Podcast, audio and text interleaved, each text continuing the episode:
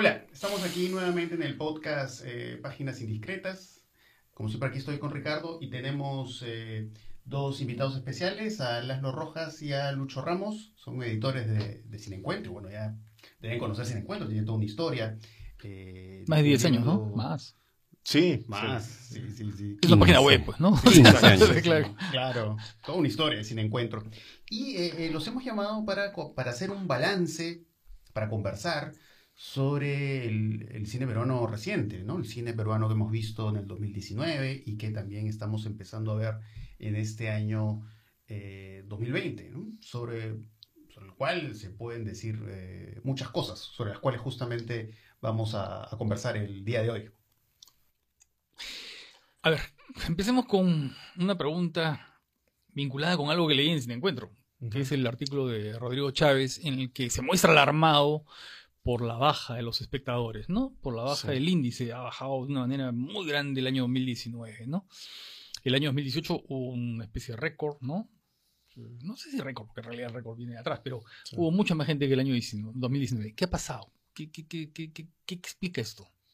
Un poco complicado de, encontrar la, la, razón solamente con un año en lo que ha sucedido, ¿no? Hay gente que comentaba que decía, habría que esperar los siguientes años para ver la nueva tendencia, si es efectivamente a, la caída o, o, de repente simplemente ha sido una, una, caída temporal. Pero lo que yo siento es que sí es necesariamente un reflejo del reacomodo de las piezas con el crecimiento de la, de la producción en general y el crecimiento del, del, la presencia del cine comercial, de las películas en, la cartelera comercial, ¿no? Hay más películas y hay menos espacio en la, en la cartelera y me imagino que el público nuevamente está volviendo a reencontrar eh, qué películas son las cuales van a, van a, las que van a asistir y las que van a consumir más, ¿no? Y nuevamente las productoras tienen que volver a encontrar, digamos, una nueva fórmula. Ya, ya se acaba esa fórmula de las películas de comedia con un personaje, un comediante que jale a las masas. Y bueno, el tema de las películas de terror también se acabó. Eh, ahora están más el tema de las comedias. Eh, digamos, familiares o de parejas, pero no llegan a las cifras de antes, ¿no? Y también habría que pensar que las cifras que se llegaron antes eran, quizás eran ilusorias, ¿no? Porque eran cifras tan altas que incluso superábamos a las cifras de países vecinos, ¿no? Estábamos muy, muy arriba. Y de repente nuestro verdadero techo es el que hemos tenido quizás el, año pasado y a partir de ahí comenzar a volver a crecer y, establecer un, un, tope real, ¿no? Para nuestro mercado. Pero hay una caducidad, ¿no? Una obsolescencia, digamos, muy, muy, muy rápida, ¿no? De ciertas fórmulas o de ciertos géneros, ¿no? El terror se fue, se desgastó rápido. La animación, ¿no? También tuvo ese proceso. La comedia, digamos que se defiende, pero las cifras eh, absolutas tienden al descenso. Sí. Em, ¿Es un sinceramiento del mercado o es que la gente que ve, el público que ve esas películas siente como que le están dando menos de lo mismo. Podría sentirse que, que la gente ahora que tiene acceso pues a más variedad, no necesariamente en la cartera comercial, sino en, plataformas de streaming, en, otros canales que ya están apareciendo y que están volviéndose masivos, eh, la gente ya puede encontrar esos nichos cubiertos en esos, de esas maneras y no las encuentra necesariamente en la producción nacional en películas, ¿no? De repente se comienzan a hacerse esos formatos como en series y donde pueden explorar más variedad y otro nivel de lenguaje con más tiempo de desarrollo de las historias. Probablemente por ahí esté también la, variación de, de, cómo el público va a volver a encontrar este, el público masivo, volver a encontrar producción nacional que, que les interese, ¿no? Luis. Eh, sí, en realidad para el público del podcast yo quería em, poner un poco en contexto toda esta conversación, porque, digamos, el año 2019 eh, sí hubo un récord, que es el número de películas presentadas en cines comerciales. Y hacemos esta eh, puntualización porque hay que entender que siempre existen más películas. El cine, pero bueno, no es solo lo que se ve en los cines comerciales. Entonces hemos tenido 34 películas estrenadas en cines comerciales, que es un récord, este, digamos, total, ¿no? Nunca se había llegado a este número de películas peruanas. Además de las cuales, seis son documentales. que también es Otro récord. otro récord. O sea, ¿qué es lo que ha ocurrido? Han concurrido, digamos, eh, proyectos comerciales, proyectos de autor, los propios documentales que también han sido impulsados por diferentes este, productoras. Entonces, uno diría, digamos, por lógica, que si en años pasados han habido menos películas y se ha obtenido un número de taquilla bastante alto de asistencia a los cines, pues el año 2019 debería haber sido más o menos en ese patrón, haber seguido ese patrón. Y eso no ha ocurrido. Me parece que hay que tener siempre en cuenta que las grandes cifras de asistencia al cine peruano la dan las películas comerciales más grandes. Y aquí no se puede obviar eh, el elefante que está presente delante de nosotros, que es el fenómeno Asumare. Años en los cuales la, una la película Asumare en sus diferentes secuelas se ha presentado, pues son años en los cuales se logran topes muy grandes de asistencia, ¿no? Y años en los cuales no, la- la cifra como que tiende a bajar, ¿no? Em, entonces, pero, pero eh, ¿qué es lo que ha ocurrido? Que el año 2018 las películas peruanas estrenadas en cartelera comercial hicieron cerca de 7 millones de espectadores, o sea, convocaron a 7 millones de personas a los cines comerciales. Y luego tienes el año 2019 con 34 películas, donde efectivamente no hay este efecto de Asumare, pero habían muchas películas comerciales que lograron convocar 2.6 millones, o sea, es menos de lo que se tenía el año previo a el estreno de Asumare el año 2013. Y bueno, entonces el, el- el- tema, cuando uno habla de asistencia, como digo, creo que siempre hay que mirar esas películas comerciales que son las que, porque el cine peruano es mucho más que el cine comercial, eh, que, que las películas comerciales. Son muchas propuestas, documentales y otras películas de autor, que por lo general hacen cifras moderadas en taquilla. Entonces el cuestionamiento, la pregunta un poco diría más bien a eso, ¿no? ¿Qué, qué, qué pasa con ese cine comercial de productoras conocidas como Tondero, como Ibis Van y como otras que están surgiendo, que el año pasado no empatizaron con la audiencia? Y que este año 2020, en este momento, digamos, en el que estamos grabando este podcast, de pronto sí empiezan a tener como que más feeling con la audiencia. De hecho, el año pasado la película más exitosa, que es Once Machos, digamos, obtuvo una taquilla de cerca de 650 mil espectadores y ahora, en este momento, ya hay una película que ha superado eso, esa, recaudación y probablemente este año haya una mayor recaudación. Entonces, eso es lo que yo dej- dejaría un poco como reflexión, ¿no? O sea, eh, eh, hay como que dos mundos distintos. El cine comercial, que es el que aporta grandes cifras de audiencia, y luego todo el otro cine que existe y que atraviesa problemas y ha atravesado muchísimos problemas el año pasado, ¿no? Sí, eh, porque justamente a, propósito de lo que dices y sobre todo en relación al, al documental, porque claro, digamos que los, números grandes no han funcionado, pero pensemos por ejemplo en un caso como el de la Revolución en la Tierra. Obviamente no es una película eh, que esté destinada pues a hacer los números de un Asumare o la película de la Foquita, pero eh, dentro, dentro del ámbito del documental pues ha logrado una atención y una taquilla eh, muy importante, ¿no? Que creo también tiene que ver con eh, las formas en que eh, se trabaja el asunto de la difusión en redes sociales, ¿no? Porque todo el, todo el, trabajo de difusión de la Revolución de la Tierra en redes sociales me pareció muy interesante, ¿no? Cómo establecían esta confrontación entre Velasco y el Joker. O sea, me parece que fue una campaña muy inteligente. Y claro, le quitó esta, esta aura de, de solemnidad a un tema que sobre todo puede ser un tema pues, tabú, ¿no? Sobre este asunto de las diferencias eh, culturales, raciales y todas esas tensiones que hasta ahora estamos viviendo. Sí, de todas maneras entiendo que ha sido una sorpresa la, la, cantidad de gente que llevó Revolución en la Tierra al final de cuentas, ¿no? Porque digamos que apuntaba a un nicho de público que estaba interesado en el documental, en el tema, digamos, político, social, pero no se esperaba necesariamente lograr las cifras que, que, que logró finalmente, ¿no? Entonces, igual ha sido una sorpresa. Ahora, para los realizadores que, por ejemplo, pueden empezar a mirar y ver opciones en este tipo, porque claro, ¿de qué sirve analizar todas estas cifras y todo? Es mirar el pasado, pero también mirar el futuro. O sea, teníamos eh, previo a la Revolución en la Tierra un documental que era sobre la alianza, ¿no? Que había alcanzado menos de 40.000 espectadores. Y ahora tenemos un documental como la Revolución en la Tierra que ha hecho 86.000 espectadores. Ese es un techo, y ese es el nuevo techo del documental en el cine peruano. Me parece que sí es interesante en el sentido de que, claro, hay un tema de campaña, hay un tema de tema sensible, hay un tema de polémica que beneficia o que benefició a esta película y que podría, digamos, em, eh, hacer pensar que hay temas que se podrían tocar en el cine peruano distintos a los que, digamos, suelen ser los tópicos predominantes, ¿no? Y que están ahí y que el público, eh, de una manera u otra, recibe esa oferta, ¿no?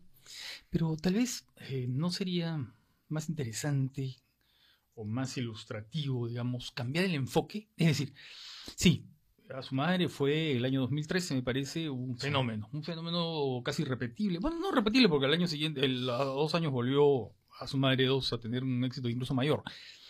Eh, y la Revolución de la Tierra ahora hace 80 mil, no sé cuántos espectadores, que también es un fenómeno. Pero ¿qué pasa? Tal vez eh, lo que lo que en realidad está pasando es la poca visibilidad que tienen las otras películas. ¿Qué pasó con Sebastiana, por ejemplo? Una película de terror, una película que fue bien lanzada, vallas, banners y demás. Y de pronto es un fracaso. Entonces yo creo que eh, si hay 34 películas en cartelera y hay 5 o 6 que hacen, digamos, más de 100.000 espectadores, ¿no? Eh, pero ¿qué pasa con el resto? Es decir, eh, hay veintitantas o treinta que ¿Qué pasó con ellos? Este, no encuentran, están en un estado de una especie de limbo, una especie de mercado ficticio, entran a cartelera porque tienen que entrar, porque por cumplir con DAF o por otras razones. Por ahí va la cosa, ¿no? Sí, creo que igual es una mm, situación que no solamente se da en el Perú, ¿no? Nosotros vemos en cinematografías cercanas en Chile o en Argentina, sufren lo mismo, o sea, siempre tienen cinco o diez películas que son las que hacen la taquilla del año y el resto que se llegan a estrenar son películas que no la ve nadie. Y eso cómo se explica, no, no, no tengo la respuesta, pero puedo poner a pensar en que ya comienzas a pensar en cómo es el sistema de distribución en sí de estas películas, el circuito comercial, cómo funciona, ¿no? Tú tienes que poner una película el día jueves y tienes una semana en verdad para todos los días, llenar todos los días en tres horarios al día, tratar de rellenar las salas todas esas fechas, todos esos horarios. Y de repente el tipo de películas de las que estamos hablando, estas películas más pequeñas, más de nicho, no, no funcionan de esa manera. De repente son películas que el público quiere ir a verlas los sábados, un fin de semana, una vez a la semana, y hay que esperar que la película poco a poco vaya generando interés y público a lo largo de semanas y meses, ¿no? Que es lo que suele suceder a veces con estas muestras de películas que están en un cineclub en algún centro cultural, un tiempo, tiempo espaciado, ¿no? sin mucha presión de que el día siguiente tienes que estar mirando las cifras que hiciste el día anterior y el día siguiente cambia tus horarios dependiendo de lo que hiciste el día anterior.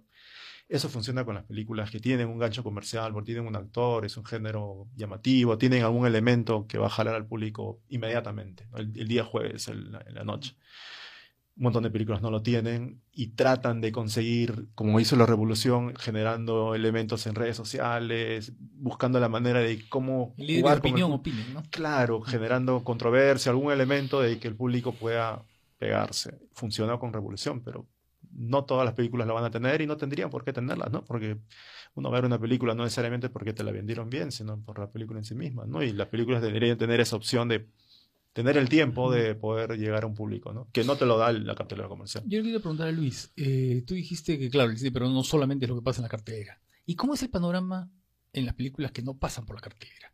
¿No? Porque ahí, por ejemplo, yo conversé el otro día con Lalo Parra y le pregunté, ¿no? Y le digo, oye, ¿cómo ves tú el asunto este de la producción en, en Ayacucho, por ejemplo? ¿Tú crees que ha caído? Porque aparentemente hay menos películas regionales. Y él me decía, no, no creo, creo que se están manteniendo.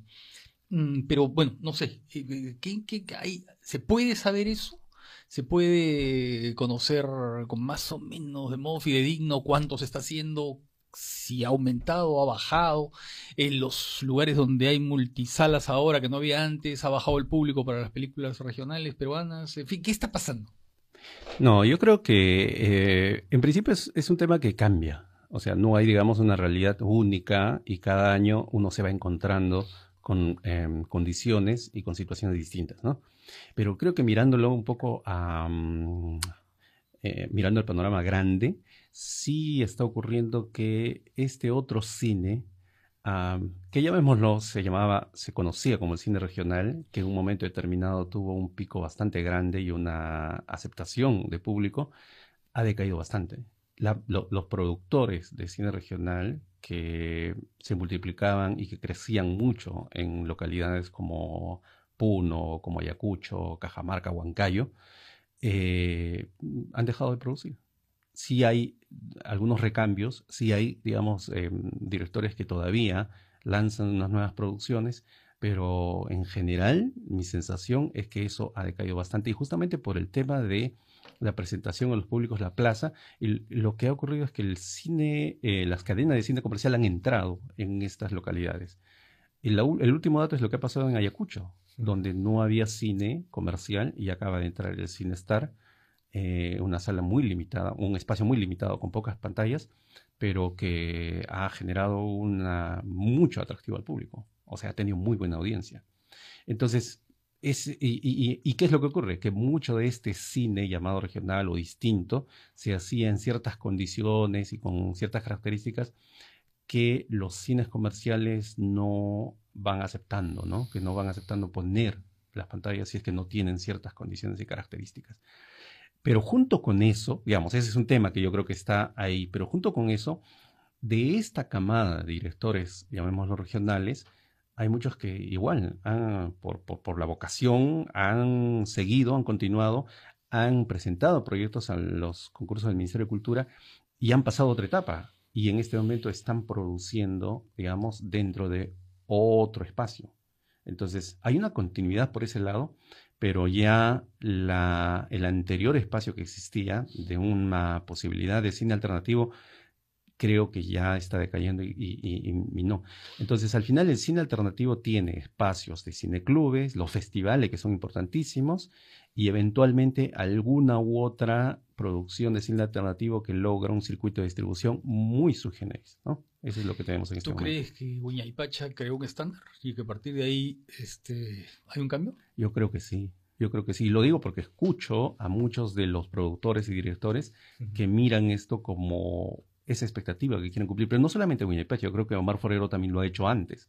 Él es conocido como un director este, que ha hecho todas sus películas en, la región La Libertad, ¿no? En Trujillo. Chicama, este... Chicama, El Ordenador, Este, y ahora último Casos Complejos, ¿no? Casos Complejos. Y de hecho, eh, me parece interesante, por ejemplo, lo que ha ocurrido hace poco, eh, el Ministerio de Cultura DAFO ha liberado el, mm, catálogo de producciones, eh, un, anuario, ¿no? Con una estadística interna, ¿no? Es obvio que en Lima es donde se premian los mayores proyectos, pero luego justamente viene en La Libertad de Cusco. Es interesante lo que está pasando, entonces... Yo diría que vamos a ir un poco a un futuro inmediato, cercano, que en realidad ya estamos viviendo, donde todo ese otro cine, o digamos el 90%, el 80% de todo ese otro cine, se va a concentrar en el sistema eh, promovido por DAF. Por obvias razones, porque necesitas tener estándares, necesitas tener cierto nivel, porque si quisieras llegar a cines comerciales tienes que producir con un presupuesto. Entonces, al final los productores concursan por los premios y tratan de llegar de esa manera, manteniendo mucho de lo que tenían como códigos, como estilos, como formas de crear, pero ya dentro de este sistema que ha crecido. El año pasado eh, los concursos de DAFO pues han premiado más cerca de 30 películas de largometraje. O sea, mm. pongamos a pensar eso. Un número bastante grande de películas. Entonces, eso va a significar un caudal muy fuerte. Y eso también explica de alguna manera lo que ocurrió el año pasado, que ha sido una especie de desembalse de películas en cartelera comercial atropellándose unas con otras. Meses en los cuales era inédito que se mm. presentaran una tras otra película peruana peleando las pocas pantallas disponibles que hay para ellas. Porque también tengamos cuenta que en el sistema de distribución de cine peruano, el cuello de botella son los exhibidores. Las pantallas que dan, que les dan casi, casi como un favor a muchas de estas películas. pero acá se presenta un problema, ¿no? Es decir, si el Congreso nuevo, el que va a entrar en, funciones, eh, no eh, digamos, deroga el, ¿no? el, de urgencia que aprobó la ley de cine, lo que va a crear es, evidentemente se crea un panorama nuevo, ¿no? Eh, hay un DAFO que tiene más recursos, ¿no? En consecuencia, podrá tener un sistema mucho más uh, amplio de promociones y de apoyos y de concursos, ¿no? Y en consecuencia, mayor número de películas beneficiadas. Pero ahí viene el problema, ¿no? Otra vez el embudo, se encuentra con el embudo que es del goteo este, ¿no es cierto?, de las salas comerciales. Es que eh, yo creo que en realidad mm, la comunidad cinematográfica, todos los que están interesados en el cine peruano, todos, todos, los chicos que están estudiando en las facultades, etcétera, no podemos obviar el problema de fondo. A veces se trata de explicar las cosas de otra manera y también hay otros problemas. Hay un problema de la cinemateca, hay un problema de preservación, hay muchos problemas que tenemos. Pero un problema evidente que está ahí es la dificultad, o yo diría la casi imposibilidad de películas peruanas financiadas con fondos o también autofinanciadas, con mucho esfuerzo por los productores, que tienen cerradas las puertas de los cines comerciales. En un, en un tiempo y en un momento en el cual hay muchos más cines que nunca. Hay muchas más pantallas en el Perú. Sí, justo conversaba hace unas dos semanas con Emilio Bustamante Mm. y estamos hablando de esa película que se va a ver en el Galpón, ¿no? este espacio de Transcinema que es el Antifaz de Enrique Méndez, este, este director interesante, ¿no? Eh, Algo se debe romper, ¿no? se Sí. llama su película anterior. Y claro, justo lo que conversaba con Emilio es también el asunto de, claro, con esas películas, vamos a decir, alternativas, sea que se hagan en el interior del país o en la capital, que es como que falta ampliar los espacios de discusión. Porque, claro, normalmente pasa, al menos con los grandes medios de comunicación, que estas películas no se hablan, no se comentan, ¿no? Si se comenta una película peruana es porque es una película que se ha visto en la cartelera comercial, ¿no? Eh, porque, claro, hay tanto, tanto que ver y, por supuesto, tanto que discutir, ¿no? Porque son películas, a veces en realidad, mucho más interesantes, ¿no? De lo que se ve en, en Sí, estas grandes cadenas. sí, digamos que ahí es el tema justamente este mm, de que esos espacios alternativos sean, tengan una mayor llegada, ¿no? Porque si películas como, como el, el Antifaz se dan, de repente la cantidad de gente que la va a ver van a ser en los cientos de personas y no logra generar un demasiados comentarios y digamos, no sé, dónde se da la conversación sobre todo, en redes sociales quizás, ¿no? Y si no se logra eso, bueno, la película de repente pasa desapercibida de alguna manera, ¿no? Porque nosotros como un medio de, dedicado al cine podemos generar contenidos, entrevistas, críticas, pero si el público no ve las películas, no podemos, conversamos solos, ¿no? O sea, es como que nosotros la vimos y nos preguntan, ¿dónde la veo? Bueno, ya no la están dando, o sea, ya no tienen cómo verlas y nos quedamos conversando solos, ¿no? Entonces ese sí es un problema en general, que las salas comerciales no sean ya un espacio natural para este tipo de películas y que no hayamos podido todavía, digamos, organizar una red real de salas alternativas donde una película de este tipo pueda saber que va a llegar ahí y va a poder estar en cinco o seis salas con un, un tiempo determinado, de, ¿no? de manera segura.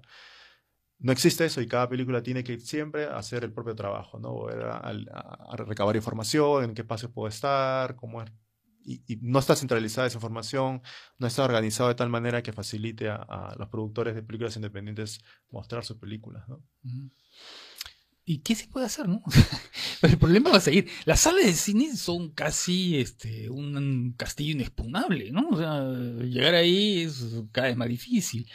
Y eso está pasando no solamente en el Perú, en todo el mundo, ¿no? ¿Qué cosa queda? ¿Una cuota de mercado? También una cuota de pantalla que la veo bien, bien difícil, ¿no? Eh, en las circunstancias actuales.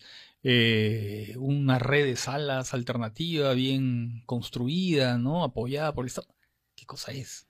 Mire, yo, yo creo que son, o sea, no hay una sola respuesta, es, es múltiple y el escenario se va a ir moviendo y vamos a tener que ir reaccionando frente a las circunstancias. Lamentablemente es así, o sea, en el espacio cinematográfico creo que muy pocas veces ha habido como una actitud propositiva para marcar la cancha, siempre hemos estado en la cola de y empujando o mode- modificando, moderando eh, algunas eh, situaciones que convenían a la comunidad cinematográfica, ¿no?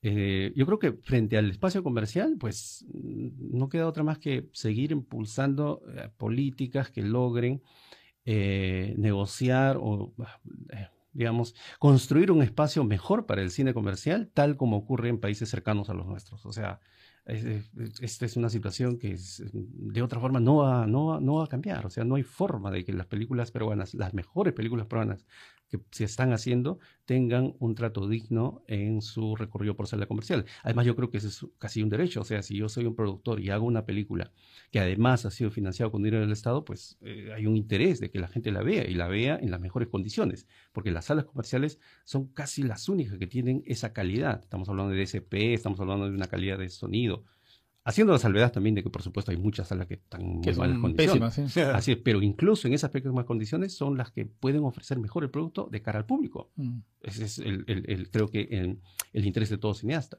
Entonces, frente a eso, temas como la cuota de pantalla, la media de continuidad y otras medidas que han sido implementadas ya en la región, pues tienen que lograrse de una forma u otra, no lo sé cómo. Ese es el tema frente al cine comercial. En el caso del cine alternativo, porque hay documentales y películas de bajo presupuesto independientes que por su propia necesidad dicen, no, yo no voy a entrar a la, cartera comercial, quiero recorrer de otra manera el, sistema y quiero llegar al público de otra manera. Entonces, eso está también en vías de construcción. Yo creo que se va a terminar construyendo a fuerza de la necesidad de las películas de ser mostradas. Em, el año pasado y, parte de este año he tenido la experiencia de, distribuir el documental Todos Somos Estrellas y que se ha distribuido en 20 ciudades del Perú, en diferentes espacios, algunos que ya son más o menos conocidos por todos, pero otros que hemos ido descubriendo. Ese mismo espacio lo está recorriendo este, Mis Amazonas y que probablemente también lo va a recorrer documentales que están viniendo como el de Hugo Blanco, de Malena Martínez y otros, y así. O sea, entonces, ¿qué es lo que está ocurriendo? Por lo menos es lo que yo he sentido, ¿no? Que de alguna forma en cada punto del país hay como ya un espacio que empieza a verse nutrido de propuestas de cine nacional, junto con otras películas que ellos también exhiben, pero que ya empieza a, ser, haber una continuidad. Yo veo ahí el germen de. Además, tengamos en cuenta que también hay algunas de estas salas, que no solamente están en Lima, sino dentro del país, que han sido apoyadas por los fondos de eh, creación de salas alternativas del Ministerio de Cultura.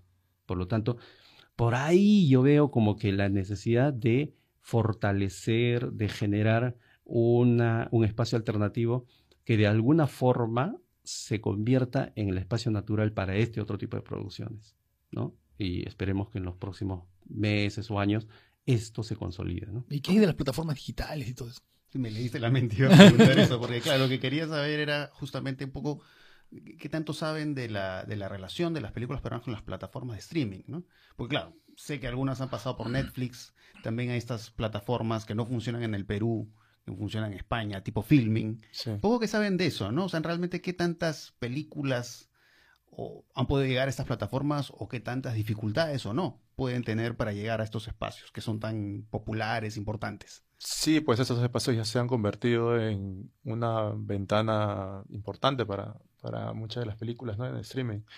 Las más, digamos, las que tienen más llegada comercial pueden llegar a Netflix, a Amazon y a Filming, por ejemplo. Pero hay películas peruanas más pequeñas que yo he tenido la oportunidad de colaboro con, con Rafael Abarca de Cinaparte, que es la plataforma streaming acá en cine peruano. Y sí encontramos que hay muchas de estas películas que no llegan pues, a la cartelera comercial eh, incluso no encuentran demasiados espacios en cineclubes y están muy interesados en que la película se vea, entonces eh, hacemos un trato con ellas para poder pasarlas en, la plataforma de Cineparte. Y lo que vemos es que, claro, hay un interés inicial de, de, de, los productores, pero todavía es todo un trabajo de encontrar el público, ¿no? El público no necesariamente está buscando las películas en estas plataformas alternativas, sino inmediatamente mira las plataformas Netflix y Amazon y espera que las películas peruanas estén todas ahí, ¿no? Eh, entiendo que la, la, barrera de ingreso de una plataforma como Netflix es, es, bien complicada, de, a nivel técnico, ¿no? Es bien complicada de cumplir, entonces no es tan fácil como que tengo la película ahí, hice tanta taquilla y, y ya tienen que contratarme, tienen que adquirir los derechos, ¿no? no de todas maneras, sigue siendo, yo creo que el, espacio de streaming una, una ventana que es la, a la que tienen que apuntar muchas de estas películas, ¿no? Porque el espacio en, en salas comerciales, como vemos, y con las condiciones en que estamos, eh, a, manera, a nivel legal, digamos que no, no creo que necesariamente vaya a cambiar demasiado el panorama eh, para, para, el cine peruano eh, a nivel de de presencia en, las salas comerciales, ¿no? Entonces tenemos que comenzar a mirar más a estos espacios alternativos. Bueno, creo que ha sido bastante interesante conversar con ustedes. Hemos hablado de varios temas y creo que son temas de, interés eh, vital para lo que es eh, el desarrollo del, cine peruano. Así que muchas gracias por acompañarnos y espero que estemos eh, conversando ya en otra oportunidad sobre el cine peruano, o sobre cualquier otro tema. Gracias, gracias a ustedes. Muchas gracias a ustedes. Ok, así que eso sería todo. Chao.